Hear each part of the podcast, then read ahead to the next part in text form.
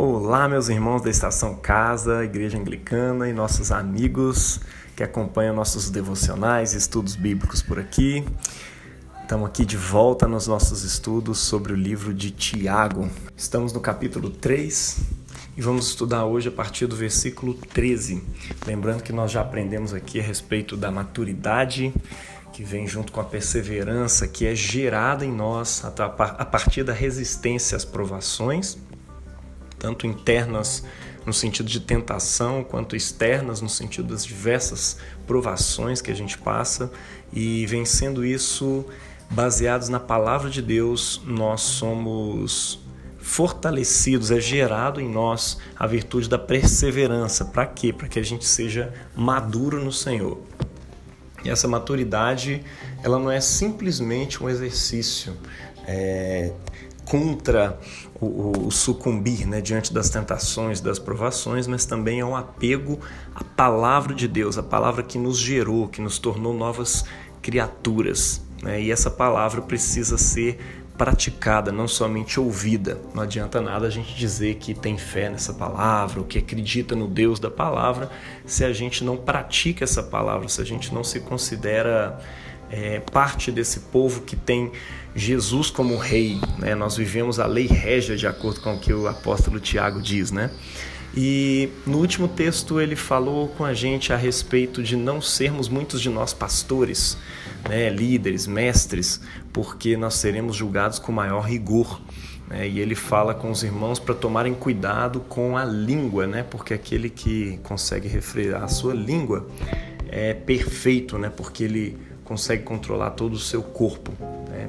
Então, esse cuidado dele com o negócio da língua vai continuar nessa próxima perícope. Lembrando que a carta não é escrita a partir de perícopes, nem a partir de capítulos. O apóstolo tem um tema em mente e ele vai desenvolvendo esse tema.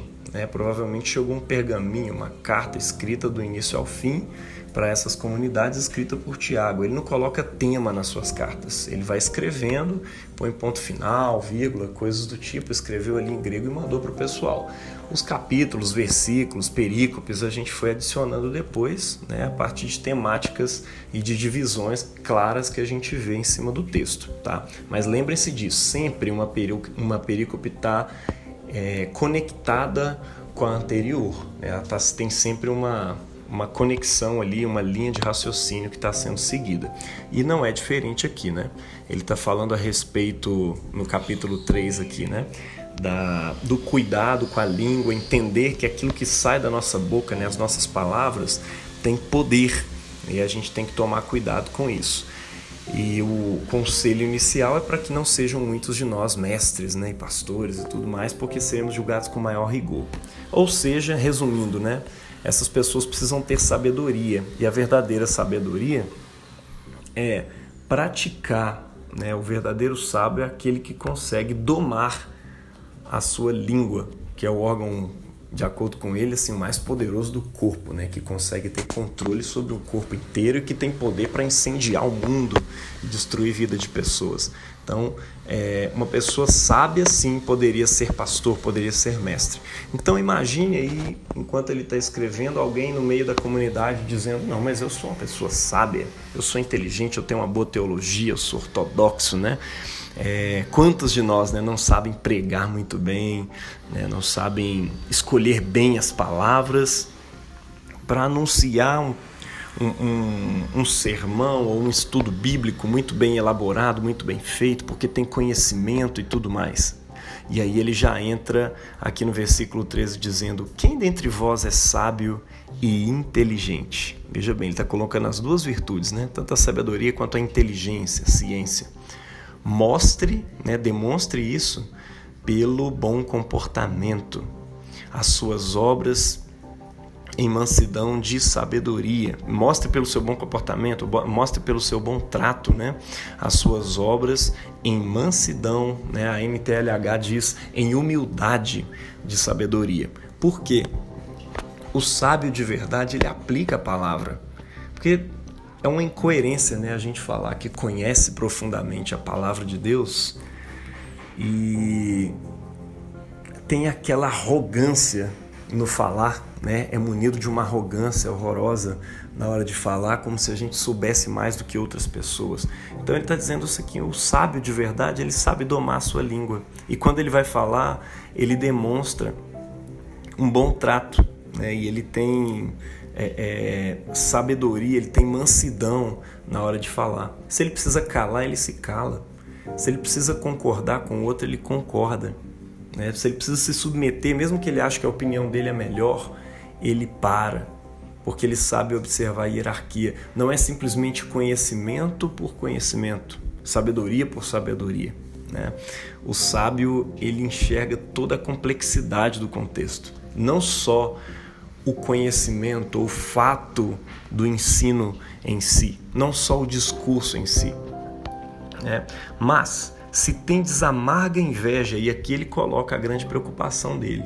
Quem não é sábio, quem não é inteligente? Né? É aquele que tem amarga inveja, ou seja, fica olhando o ministério do outro, invejando aquilo que o outro diz, aquilo que o outro fala, ou aquilo que o outro vive. Né? Não está falando aqui de inveja na vida, está falando especificamente a respeito da pessoa sábia, das pessoas que pleiteiam é, é, fazer coisas na igreja. Né? Mas se tens amarga inveja e sentimento faccioso, o que, que é isso?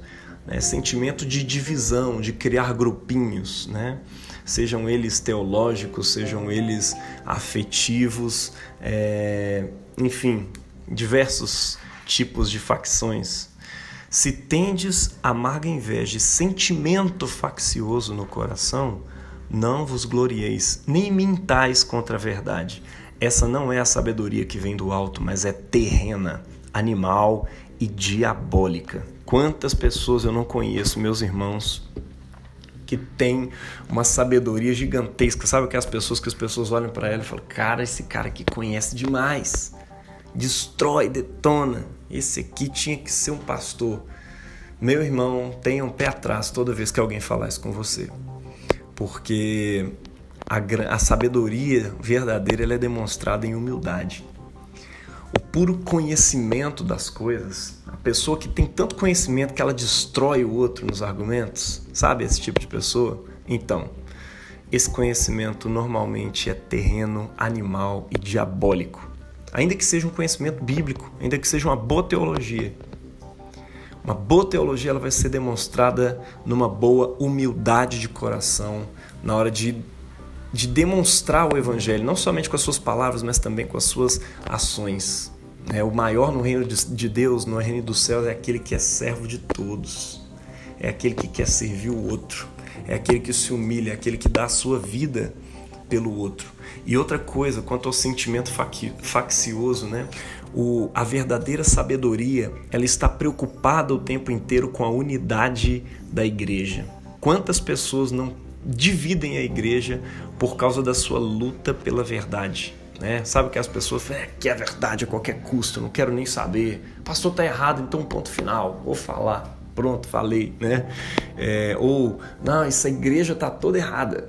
Sabe esse tipo de pessoa? Meu irmão, vou te dizer uma coisa. Eu já tive esse sentimento e eu já pratiquei esses atos. Eu só atraí maldição sobre a minha vida se eu for analisar o texto em si, as coisas que estavam sendo discutidas em si, até hoje eu concordaria com o que eu estava dizendo e pensando naquela época. Mas a sabedoria não tem a ver simplesmente com o entendimento teológico que você tem sobre uma coisa. Tem a ver também com você saber se submeter. E o que eu fiz na época foi dividir pessoas e colocar pessoas contra o pastor da minha igreja, né? o que eu fiz foi dividir a igreja de Jesus, colocar pessoas em xeque, colocar a fé de pessoas em xeque e confrontar uma autoridade que Deus tinha colocado sobre a minha vida. E foi uma das piores coisas que eu já fiz na minha vida, se não a pior. E que constituiu uma das piores fases pelas quais eu já passei na minha fé.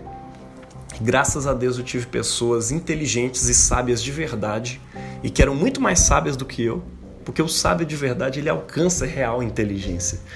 E pessoas muito mais sábias do que eu me orientaram e me ensinaram a voltar e me humilhar e pedir perdão.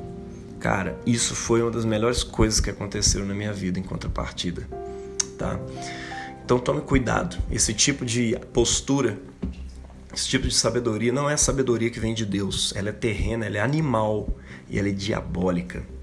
Porque onde está, onde há, né, inveja e espírito faccioso, essa vontade de dividir o grupinho calvinista, o grupinho do fulano de tal, o grupinho étnico da igreja, o grupinho desse tipo e daquele. E até pensando de modo geral, assim, dentro da igreja, né? Quantas pessoas não têm criado facções em cima é, dos grupos identitários hoje em dia dentro da igreja, né?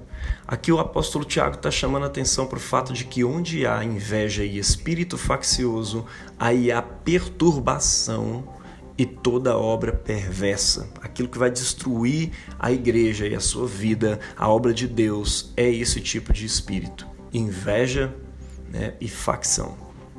Mas a sabedoria que vem do alto é primeiramente pura, né, ela é santa. Cara, isso é muito massa.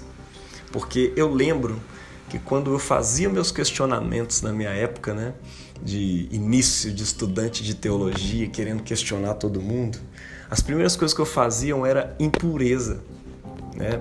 Eu queria chocar os irmãos, mostrando para eles que eu podia né, beber, que eu podia fazer tal coisa e assim. E nesse afã de mostrar as coisas para as pessoas, eu comecei a defender coisas pecaminosas. Né? E eu demonstrei claramente que a minha sabedoria não era pura. Eu estava questionando, por exemplo, dentro de uma igreja, a castidade. Né? ah, que castidade é essa e tal. Comecei a colocar em, em xeque né, esse, essa ética espiritual, essa ética sexual cristã que deve ser vivida tanto por solteiros, quanto por casados, quanto por qualquer tipo de pessoa dentro da igreja. Né? É a lei de Deus se aplicando é, na área sexual. É, regendo né, o relacionamento é, de, de paixão, o amor né, entre solteiros, entre casados, enfim. Eu comecei a questionar isso. E de repente, analisando hoje em dia, eu olho para trás e falo, cara, como a minha sabedoria não tinha nada a ver com pureza, né, com santidade. E depois ela é pacífica. Tudo que eu fazia naquela época era provocar revolta. Se você tem dúvida se aquele pensamento que você tem tido, se aquela discordância que você tem né, a respeito de um ponto teológico, a respeito de um assunto da sua igreja, de um assunto, na, enfim, em qualquer contexto. O critério precisa ser a pureza, antes de tudo, e outra coisa, a paz. É pacífico? Ou você está pondo pessoas contra pessoas? Ou você está destruindo a harmonia dentro de uma comunidade? Outra coisa, ela é moderada. Não existe aquela coisa é, é, polarizada. Outra coisa, ela é tratável. Você é uma pessoa tratável? Você é uma pessoa que alguém pode chegar e te chamar a atenção e você vai, como sábio, né, de acordo com Salomão, o sábio ama a repreensão. Sabe? A verdadeira sabedoria ela é tratável. É outra coisa, ela é cheia de misericórdia. Quando ela pega o outro em erro, ela não detona, ela não humilha, não joga no chão e pisa no pescoço. Ela é misericordiosa porque ela visa, como Jesus nos ensinou, né? quando você apanhar seu irmão em pecado, né? traga ele para perto para que, ele, que ele se arrependa. E se ele quiser se arrepender, perdoa-o e traga-o de volta. A proposta de Jesus nunca é acusar aquele que peca, mas trazê-lo para perto e conduzi-lo ao arrependimento. Ou seja, ela é misericordiosa, cheia de misericórdia e de bons frutos. Que bom, que bom fruto eu tive nessa época, né? De estudante de teologia que achava que sabia mais do que todo mundo, do que o pastor e tudo mais. Só coisas que não traziam unidade para a igreja, né? Não trouxe nenhum bom fruto naquela época e nunca vai trazer bons frutos. Esse tipo de sabedoria. Eu achava que o critério para eu ser um pastor, eu achava que eu tinha que ser o pastor da igreja, não aquele cara. Eu era o filho do antigo pastor, né? Olha que loucura. É... A verdadeira sabedoria, meu irmão, ela é cheia de misericórdia e de bons frutos e sem parcialidade e sem hipocrisia. Analise, meu irmão, o tipo de sabedoria que você tem o tipo de princípios ou de ideologias que você defende, analise e vê se não tem um monte de incoerências ali. Se há incoerência, há também hipocrisia, porque quem vai viver aquela incoerência é você, e você vai estar sendo hipócrita em vários aspectos, defendendo uma coisa e deixando de lado outra que você diz defender. E outra coisa, ela é sem parcialidade, ela não toma lado nenhum. Ela está sempre ao lado de Deus, tá? Não é lado nem da verdade. Ela está do lado de Deus. É claro que Deus é o Deus da verdade. Quando isso for transmitido, vai ser transmitido com verdade, com pureza, tá? Com santidade. Mas antes de tudo, ela é misericordiosa. Não é aquela coisa da verdade a qualquer custo, vamos cortar a cabeça, né? Pelo contrário, é antes de a verdade verdadeira, a verdadeira sabedoria, meu irmão, constrói, ela não destrói a igreja de Cristo. Ora, o fruto da justiça semeia-se na paz para os que exercitam a paz. Meu irmão, se o seu sentimento é faccioso, está provocando guerras. Lembra disso, o fruto da justiça, desse reino que vem, ele é semeado na paz. É semeado por pessoas pacíficas, por aqueles que se exercitam na paz. Seja você assim, ouça os conselhos do apóstolo Tiago, abençoe, esteja junto com a sua igreja o tempo inteiro, em espírito de unidade. Procure estudar e falar e usar a sua língua para poder abençoar e construir a unidade no reino de Deus e abençoar a igreja de Cristo. Que Deus te abençoe na prática dessa palavra, meu irmão, em nome do Pai, do Filho e do Espírito Santo. Amém.